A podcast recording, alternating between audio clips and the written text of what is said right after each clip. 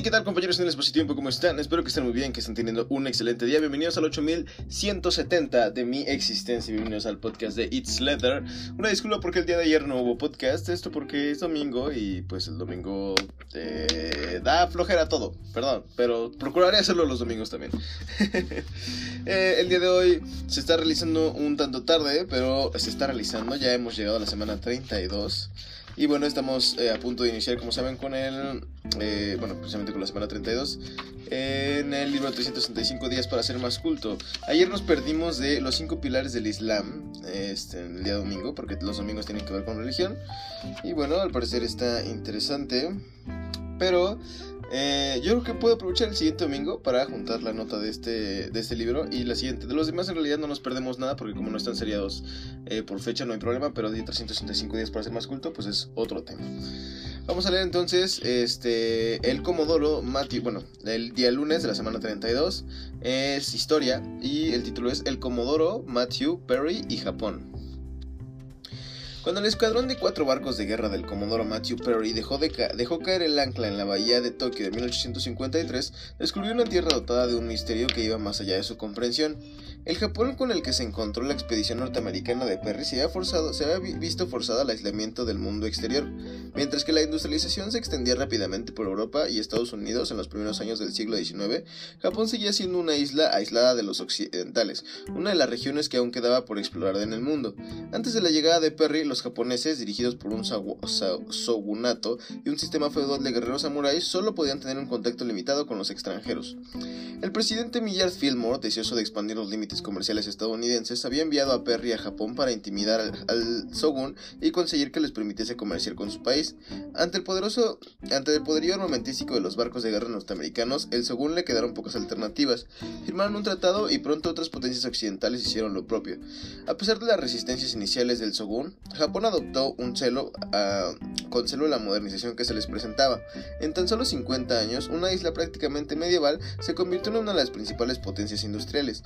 En un paso adelante sin precedentes, Japón alcanzó y finalmente sobrepasó a la mayoría de las principales potencias occidentales, tanto en poderío militar como económico. A principios del siglo XX fue capaz de luchar y ganar una guerra contra una de las principales potencias europeas, el Imperio ruso. Perry era un veterano de la guerra de 1812 y durante su dilatada carrera en la Marina había luchado contra piratas y traficantes de esclavos antes de emprender la misión que le proporcionaría la fama. Su legado sigue provocando controversia. La expedición de Perry puso en marcha una cadena de acontecimientos que convirtieron a Japón en una de las naciones más poderosas y prósperas del mundo, pero muchos japoneses rechazan la manera tan humillante en la que Occidente les obligó a cambiar su forma de vida. Excelente, y vamos a leer ahora los otros datos de interés. Perry de Newport, todos los años esa ciudad conmemora el viaje con el Festival de los Barcos Negros por el nombre que le dieron los japoneses al escuadrón. 2. La bandera norteamericana que Perry llevó consigo se conservó y hundió en el barco de guerra Missouri cuando Japón se rindió al final de la Segunda Guerra Mundial. 3. El hermano mayor de Perry, Oliver Hazard Perry, también fue un héroe naval que capitaneó el barco de guerra en 1812 contra los británicos. Es conocida su exclamación de victoria, nos hemos encontrado con el enemigo y son nuestros. Excelente. Bueno, aunque al parecer aquí dice que Matthew Perry básicamente descubrió Japón, lo cual sí suena como a que eh, Estados Unidos se da un poco de gloria. Pero qué increíble ¿eh? como una este, isla como Japón precisamente pasó de eh, el poco contacto con los extranjeros a la revolución, a ser una de las potencias más grandes. Y que hoy por hoy de hecho este, pues va bastante avanzado en muchas otras áreas que el mundo occidental. Solamente por yo diría que hacer las cosas bien por la cultura que tienen. Me gustaría hacer una investigación más profunda al respecto. Supongo que la haré y la compartiré en un video. Este, hay que anotar eso. Denme un segundo. eh, denme un segundo porque estas son buenas ideas y luego se me olvidan. Investigar por qué Japón es eh, mm, tan bueno en todo lo que hace. igual no, o sea, igual y me encuentro justamente que es mentira lo que estoy diciendo, pero igual y, y sí, y nos encontramos unas razones culturales más profundas. Igual que tienen como un apego por la excelencia o algo por el estilo. Estaría padre. Ahora vamos a pasar a el libro de los porqués. Eh, y bueno, continuamos. Déjenme ver en qué nos quedamos la última vez. Siempre es un rollo encontrar este qué, qué página era. Creo que empezaré a usar, separadores, porque obviamente pues mientras no grababa esto no había problema, pero ahora que estoy grabando obviamente me quita un poco de tiempo. 8168, aquí está. La vez pasada vimos por qué los pájaros duermen de las ramas y no se caen. Ah, sí, por su propio peso. Y ahora vamos a ver eh, por qué el gas de uso doméstico huele mal. El gas natural no tiene ningún olor y una fuga podría pasar inadvertida y provocar una explosión, por eso se le añade olor. Los especialistas aseguran de que en una emergencia el gas tenga el olor que permite advertir que hay fuga. El gas natural se encuentra en el subsuelo o bajo el lecho del mar. Su componente principal es el metano, que burbujea en los pantanos. El fuerte olor que lo acompaña se debe a la materia vegetal en descomposición con la que se mezcla. El metano en, en sí es inodoro. Cuando empezó a utilizarse el gas se probó combinarlo con compuestos orgánicos azufrados buscando un compuesto que tuviese un olor peculiar y no fuera absorbible por el suelo, pues las fugas subterráneas pasan inadvertidas. El olor del elemento odorante por el que se optó es tan penetrante que solo se necesita 1.5 kilogramos de sustancia para impregnar 100.000 metros cúbicos de gas. Pese a todo, las fugas de gas subterráneas llegan a pasar inadvertidas, por eso hoy se examinan las tuberías con un equipo miles veces más sensible que el olfato humano. Ciertas ondas son colocadas casi a ras de suelo, aspiran el aire y lo envían hacia un aparato que detecta el gas en concentraciones mínimas. Excelente. Sí, esto ya creo que ya tenía una idea justamente porque el gas huele y es pues sí, por precaución para que no, este, pues no muramos, ¿no? Básicamente. Aún así, yo conozco una experiencia bastante fea al respecto en el edificio en el que vivo, pero bueno, este, pues sí, eh, hay que tener sus precauciones precisamente con ese tipo de cosas. Eh, permítame un segundo quería disimularlo, pero pues no se puede disimular el hecho de que tengo alergia, como ya lo mencioné algunas veces antes en el podcast. Vamos a pasar ahora a Humano demasiado humano de Friedrich Nietzsche. La moral y el moral. Esta vez sí lo encontré súper rápido. Ser moral, tener buenas costumbres, tener virtud. Esto significa practicar la obediencia hacia una ley y una tradición fundadas desde hace tiempo, que uno se someta a ellas con dificultad o agrado es indiferente, basta con someterse. Aquel que se llama bueno es el que por naturaleza, por efecto de larga herencia y por lo tanto con facilidad y gusto, procede conforme a la moral, cualquiera que ella sea. Por ejemplo, vengarse, si vengarse es, como entre los griegos antiguos, una buena costumbre. Se le llama bueno porque es bueno para algo, así como la benevolencia, la piedad, la deferencia, la moderación, etc. Concluyen en el cambio de costumbres por ser sentidas como buenas para algo, como útiles. Así solo se llama bueno, al benévolo, al caritativo. En el origen eran otras especies más importantes de utilidad las que ocupaba el lugar preferente. Ser malvado es ser no moral, inmoral. Practicar la inmoralidad, resistir a la tradición por racional o absurda que sea, el daño hecho a la comunidad y al prójimo que en ella está comprendido, ha sido en las leyes morales de épocas considerado principalmente como la inmoralidad en sentido propio. El punto que hoy la palabra malvado nos hace pensar en el daño voluntario hecho al prójimo y a la comunidad. No es, eh, no es entre egoísta y altruista, la diferencia fundamental que ha llevado a los hombres a distinguir lo moral de lo inmoral, lo bueno de lo malo, sino que más bien entre el apego a una tradición, a una ley y la tendencia a independizarse de ella. Como allá la tradición nacido es diferente, como haya la tradición nacido es indiferente, en todo caso sin relación al bien o al mal, o a cualquier imperativo inmanente o categórico, sino tendiendo a la conservación de una comunidad, de una raza, de una asociación, de un pueblo. Todo hábito supersticioso que debe su nacimiento a un accidente interpretado erróneamente produce una tradición que es moral seguir. Independizarse de ella es peligroso, más nocivo aún a la sociedad que el individuo, porque la divinidad castiga el sacrilegio y la violación de sus privilegios en la comunidad y por ende en el individuo. En el individuo, perdón. Por ello, la tradición se hace más respetable a medida que su origen se aleja y está más olvidado. El tributo que se le debe va acumulándose de generación en generación. La tradición acaba por hacerse sagrada e inspirar veneración, y así la moral de la piedad es una moral mucho más antigua que la que demanda acciones altruistas. Órales. Y aquí nos damos cuenta de cómo precisamente la moral está definida por la preservación de tradiciones y no alejarse de ellas, y no necesariamente, bueno, según el planteamiento de Nietzsche, no, necesariamente por las cosas, porque las cosas sean buenas o malas, o que traigan, bueno, traigan beneficios o no a la sociedad, sino por apegarnos o no apegarnos a ello. Entonces, es moral seguir ciertos principios solamente porque queremos seguir las tradiciones que se nos han enseñado. Continuemos ahora con las, las, constantes universales, magnitudes inamovibles en un universo cambiante, de, un de la colección de Un paseo por el cosmos. Este libro está hecho por Jesús Navarro, eh, que es profesor de investigación del Instituto de Física Corpuscular en la Universidad de Valencia. Lo repito, aunque ya lo dije hace unos podcasts, pero justamente porque ya lo dije hace unos podcasts y no lo he repetido casi siempre. Entonces, para que lo tengan en cuenta, por si. Eh, bueno, por citar las fuentes científicas, digo, creo que es importante divulgar este rollo. Entonces. Vamos a leer la última parte de la constante de Planck que estuvimos revisando justamente el sábado pasado. Y bueno, continuemos. En un segundo. La constante de Planck apareció poco después en otro tipo de sistemas físicos. A principios del siglo XX se admitió la existencia de los átomos, pero al mismo tiempo hubo que rechazar la idea de que corresponden a entidades indivisibles e inmutables.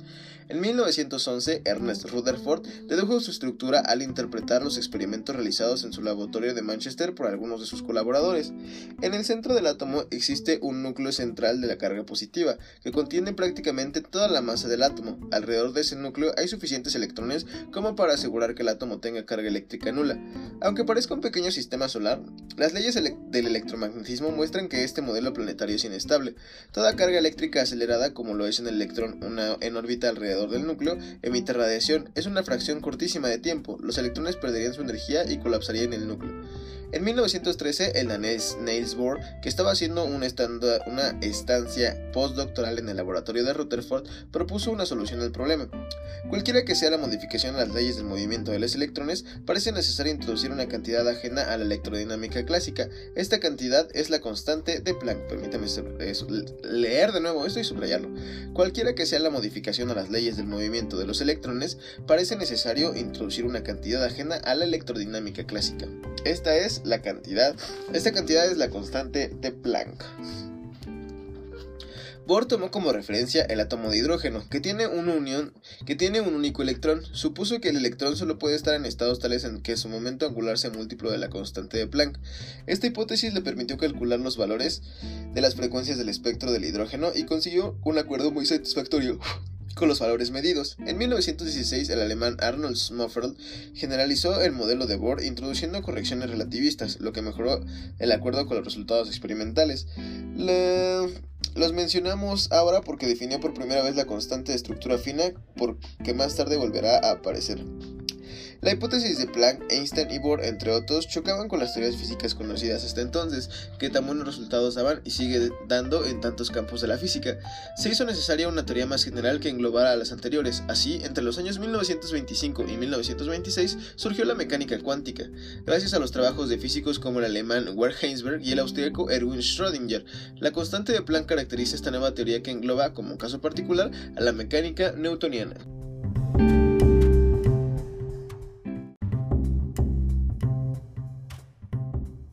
Excelente, este, bueno, como pudimos ver exactamente, así fue como se, eh, bueno, como se planteó la existencia de los átomos y también posteriormente cómo se, eh, se descartó el modelo planetario, pues toda carga eléctrica acelerada como, la como lo es un electrón en órbita alrededor del núcleo emite radiación, es una fracción cortísima de tiempo, en una fracción cortísima de tiempo, perdón, los electrones perderían su energía y colapsarían en el núcleo. Entonces, eh, posteriormente, eh, sí, bueno, estas, ¿cómo se puede decir? No, aquí está. La modificación de las leyes del movimiento de los electrones parece necesario introducir una cantidad ajena a la electrodinámica clásica. Esta cantidad es la constante de Planck y así es justamente se resolvió eh, el origen de la constante de Planck. No estoy entendiendo muy bien, investigaré después eso. déjenme anotarlo también porque no lo entendí. La constante de Planck. qué cosas da la vida.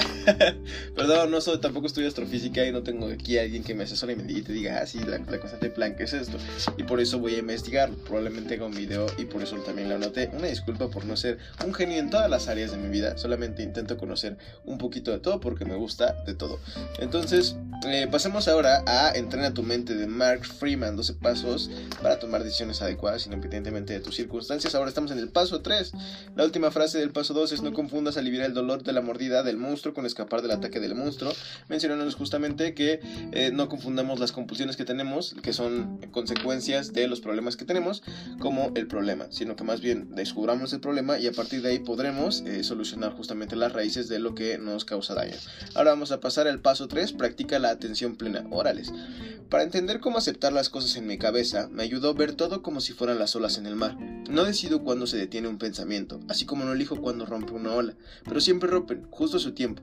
Unas veces las olas son más grandes, otras más pequeñas. En algunas ocasiones tardan más tiempo en romperse y en otras lo hacen de inmediato. Que se formen y se estrellen está fuera de mi control. Si saltara al océano y tratara de detenerlas, no lograría nada. Solo un desperdicio de energía y mucha frustración. Lo mismo pasa al tratar de controlar las cosas en mi cabeza. Esto lo dijo Susan. Esto es como el caso con el que empieza el libro. Voy a tomar un trago de agua, permítanme. Tararara. Ta ta ta ta.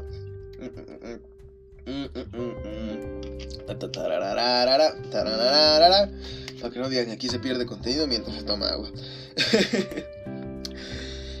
Ahora continuemos. Hasta aquí hemos abordado dos conceptos importantes. Sentimos cosas porque somos humanos y dos, debemos concentrarnos en resolver problemas, los síntomas. Ahora llegamos a una práctica fundamental, la atención plena. La encontrarás en cada ejercicio que hagamos para construir una buena forma emocional. ¿Por qué? Porque necesitamos estar presentes en nuestras emociones y queremos aprender cómo manejarlas mejor y manejar más sentimientos que no nos gustan para hacer las cosas que nos importan en la vida.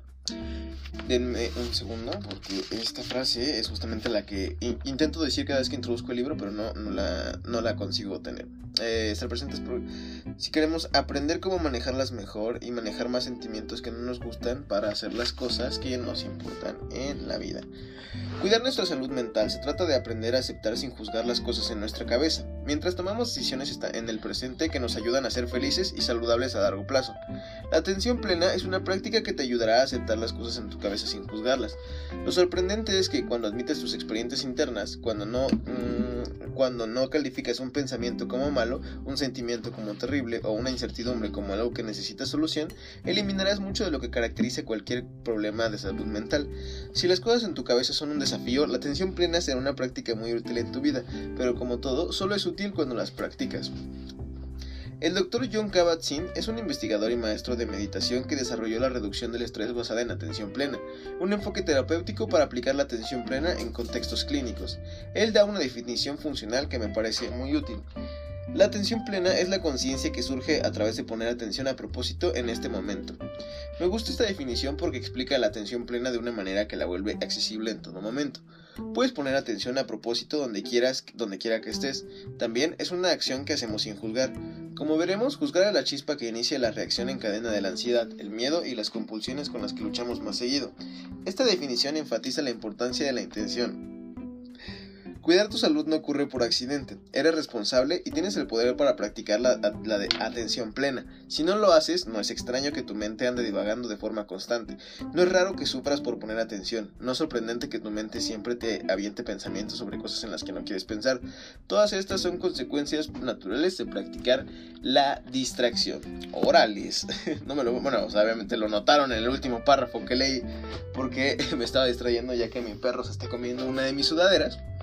Pero eh, sí es curioso justamente cómo, mm, bueno, yo creo que es más normal para mi generación vivir o practicar la distracción porque eh, nos gusta o creemos que podemos estar en muchas cosas a la vez cuando realmente eh, eso nos impide como hacerlas de forma correcta o de la forma más eficiente o eficaz posible y, y, pues de esa manera eh, fallamos en muchas cosas a la vez. Ya continuaremos con eh, el día de mañana con el capítulo y veremos eh, qué se nos propone como ejercicio para solucionar esto. Pero mientras tanto, pasemos a Escuelas Creativas, la revolución que está transformando la educación de Ken Robinson. Bueno, no la educación de Ken Robinson, el libro es de Ken Robinson. y estamos en el capítulo Volver a lo básico. Ayer, no, no ayer, perdón, el sábado leímos el subtítulo Ansiedad y Presión y precisamente como eh, pues hay muchos chicos que siguen en la escuela y tienen que sobrepasar la frustración y las molestias de eh, pues estar en un sistema educativo que no considera muchas de sus habilidades o muchas de sus intenciones personales. Y por lo mismo pues eh, los suicidios han aumentado un 60% en todo el mundo. Eh, solo ahí se deja el dato. Ahora vamos a volver a lo básico. De hecho es el último subtítulo de volver a lo básico. Vamos a empezar. El movimiento de normalización surgió de una preocupación legítima por los niveles académicos en las escuelas. Hay muchos factores que influyen en el rendimiento escolar de los alumnos. Falta de motivación, pobreza, marginación social, circunstancias familiares, ausencia de infraestructura y de financiación en las escuelas, la presión que suponen los exámenes, evaluaciones y un largo etcétera. Estos factores no pueden ignorarse, y cualquier intento de mejorar el rendimiento escolar debe tenerlos muy en cuenta. Pero existen otras razones además de estas últimas. Hay escuelas Perdón, es que mi perro insiste en comerse mi sudadera y no puedo ignorar eso. Denme un segundo.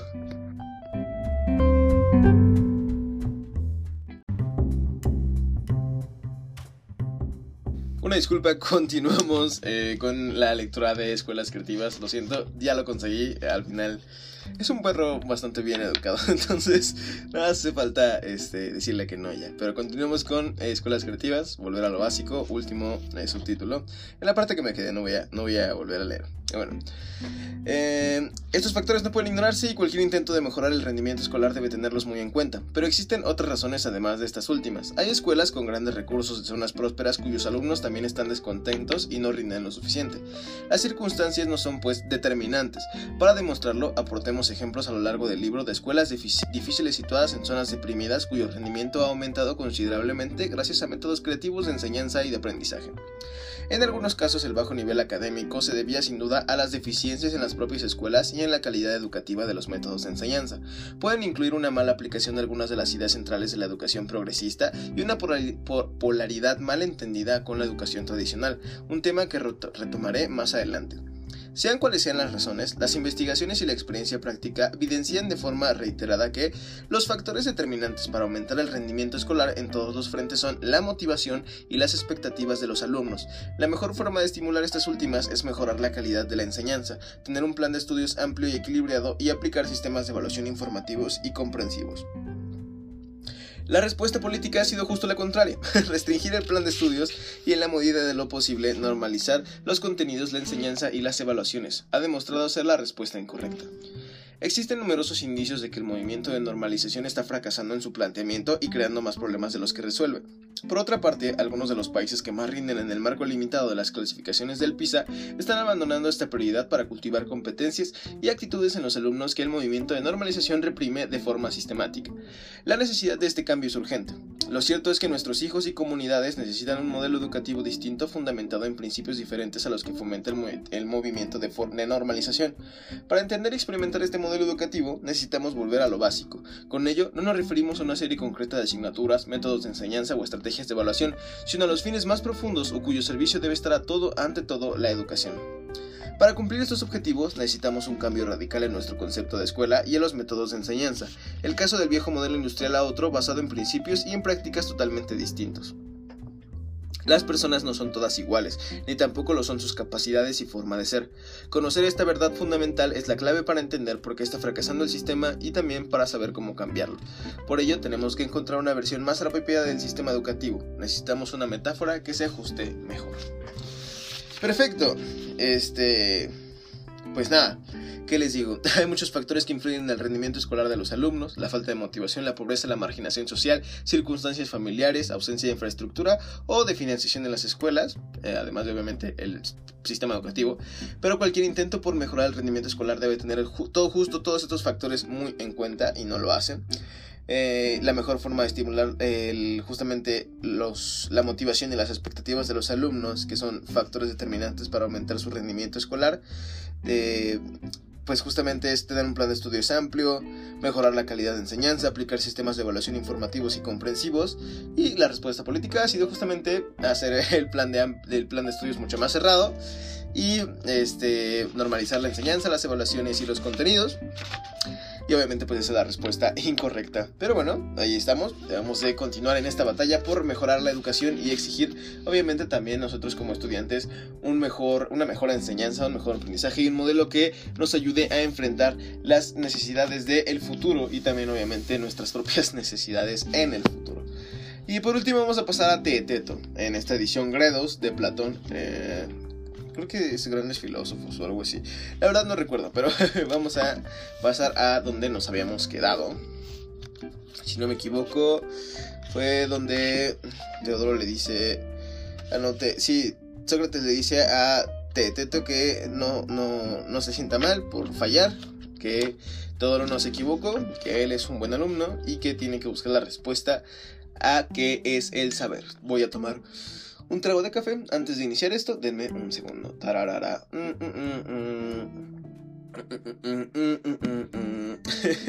Ahora sí, continuemos. No, eso desde luego no lo sabía. Pues ten por seguro que se enorgullecen más por eso que por saber cómo hay que cortar el cordón umbilical. Piensa en esto que te voy a decir. ¿Crees que el cultivo y la recolección de los frutos de la tierra y el conocimiento de las clases de tierra en las que se deben sembrar las diferentes plantas y semillas son propias de un mismo arte o de otro distinto? Yo creo que se trata del mismo arte. Y con respecto a la mujer, amigo mío, ¿crees que son dos artes lo que se ocupa de esto último y la, y la de la cosecha o no? No parece que sean distintas.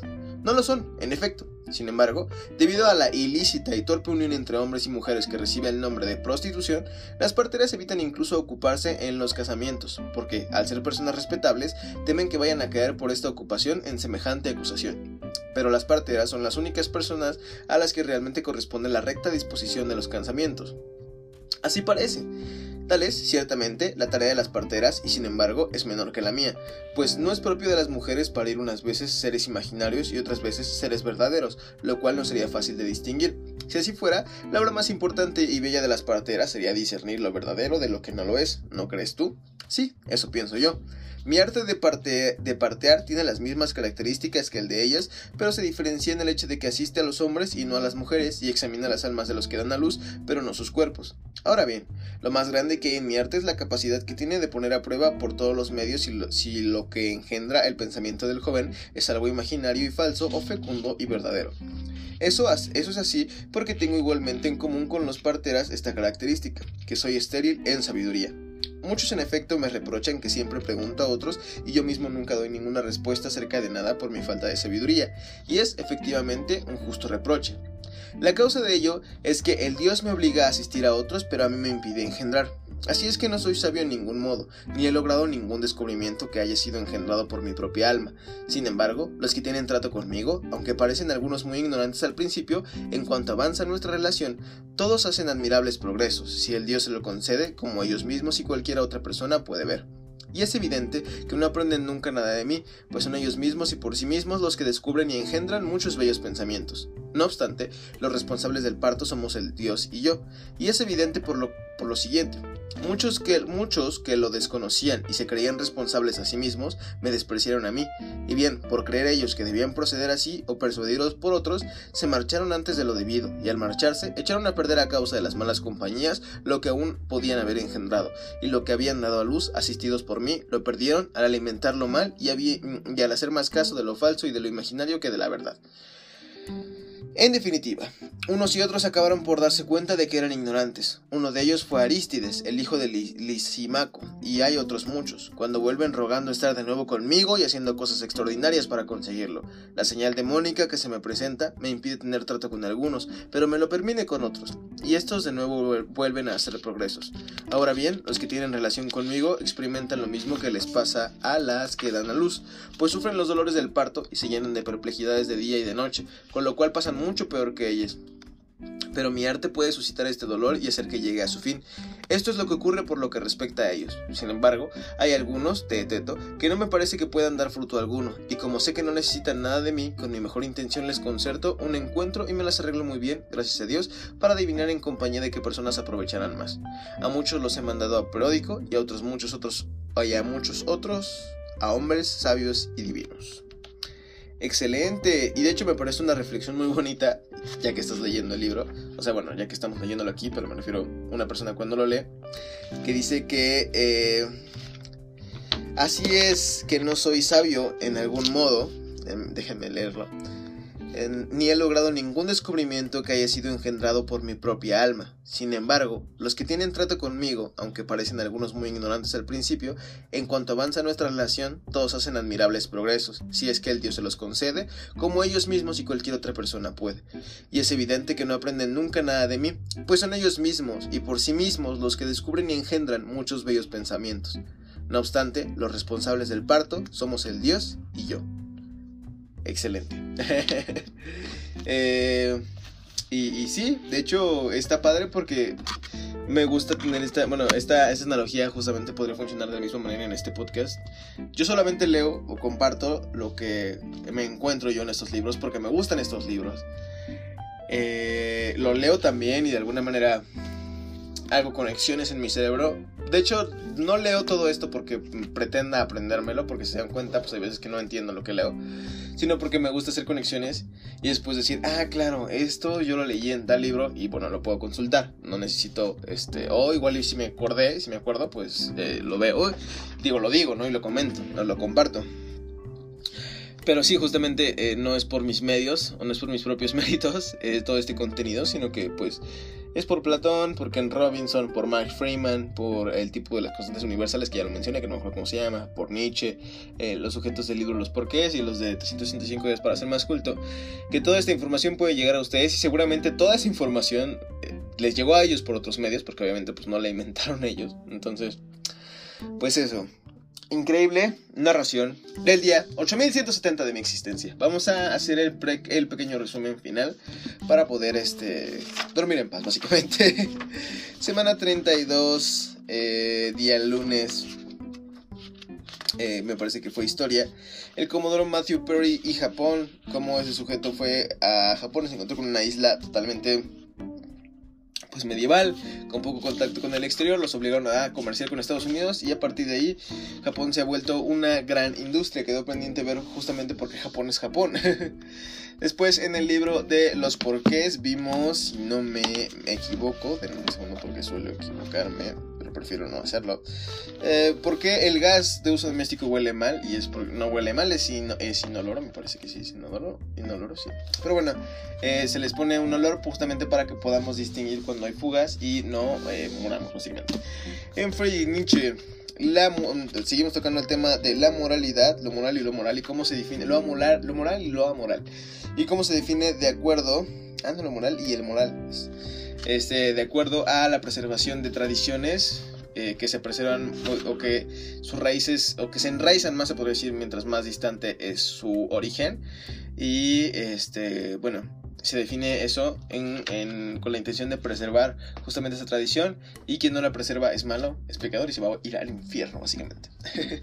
en las constantes universales vimos la constante de Planck, eh, en la segunda parte de la, constante de Planck, como les comentaba, no logré entender del todo eh, para qué funciona o cómo es que, que, que, se ejerce o para qué sirve la constante de Planck, pero haremos una investigación al respecto para poder... Eh, para poder eh, saber más eh, y ya pues les deberé un video entonces. Eh, por último, bueno, pasando a lo último, después entrena tu mente con Mark Freeman. Vimos en el paso 3 la práctica de la atención plena, justamente como tenemos que estar presentes para poder hacer avances en nuestra toma de decisiones y dejar fluir justamente las olas de nuestros pensamientos. Eh, ok, y... Ah, esta frase que está aquí, la atención plena es la conciencia que surge a través de poner atención a propósito en este momento, por John Kabat-Zinn. Posteriormente, déjenme, sí, sí, sí, lo marqué. Y después, perdón, vino mi mamá a darme un mensaje, así en el pronter, casi, casi. Y me estaba distrayendo y justamente, justamente cuando tenía que hablar de atención plena, no presto atención plena. Chicos, presten atención plena. Les prometo que sí funciona. O sea, te enfocas mucho más. en escuelas creativas vimos el último subtítulo del capítulo Volver a lo básico, en el que Juan justamente se vuelve a el principio del título para poder eh, retomar el tema, o bueno, reforzar el tema o cerrar correctamente. Eh, nos mencionan los factores por los que los factores que tienen que tener en cuenta para mejorar el rendimiento escolar y cómo el Estado decide. Perdón, mandar todo eso al carajo, así como yo decido mandar al carajo mi horario y hacer esto en la noche cuando debería hacerlo en la mañana porque ustedes están esperándolo en la mañana. O bueno, les gustaría más en la mañana, yo creo. Escuelas creativas. Y ah, bueno, después, este, el día de mañana avanzaremos con el siguiente capítulo. Olvidé el nombre porque ya cerré el libro, pero no se preocupen, ahí va a estar el día de mañana. Y posteriormente leímos eh, a bueno, leímos Teto de Platón y leímos un poquito de cómo eh, no es por no es mediante, en este caso Sócrates, eh, quienes los hombres obtienen conocimiento, sino es mediante ellos mismos y los planteamientos que él realiza. Y ahí menciona que mediante el Dios. Entonces, pues hicimos esta pequeña y bonita reflexión en la cual les comentaba que no soy yo el dueño de estos conocimientos, sino que solo los comparto con ustedes. Y al final, ustedes también de manera subjetiva los comprenderán, dirán qué les importa y qué no, y sacarán algo de ellos. Entonces, pues aprenderán por ustedes mismos y no necesariamente porque estemos aquí compartiendo con ustedes en este podcast unos libros que escribieron otras personas. Poco más, espero que tengan un excelente día, 8170 eh, en mi caso y en su caso o en el caso de calendario común estamos en el lunes 5 de agosto. Eh, espero que eh, pues esto les sirva para tener conversación, para tener una excelente semana y poco más. Seguimos en contacto por redes sociales. Ya saben que eh, si tienen algún comentario, algún libro que me quieran recomendar también, en todo caso para leer en cuentos se nos acaben. El que estamos pronto a terminarse es el libro Los Porqués. Si todos los demás están como todavía bastante largos. Yo creo que Humano Demasiado Humano sería el siguiente, pero también falta bastante. Eh, aunque ahorita que estamos leyendo por subtítulos, estamos avanzando mucho más rápido. Pero, pues, pues manden libros si quieren ahí en el Switch, si tienen algún comentario, algo que les gustó, algún dato perturbador al respecto o algo así, pues ya saben que me pueden encontrar en redes sociales como It's Rich con doble T y Rich. En, no sé, a veces siento que es no, no, se me hace algo difícil, pero pues algunas personas podrán no entender el concepto que manejo. It's Rich, solo que con doble T y todo junto, poco más. Que tengan un excelente día, seguimos en contacto. Ya saben que mi nombre es Rich y esto, It's Rich. Hasta luego.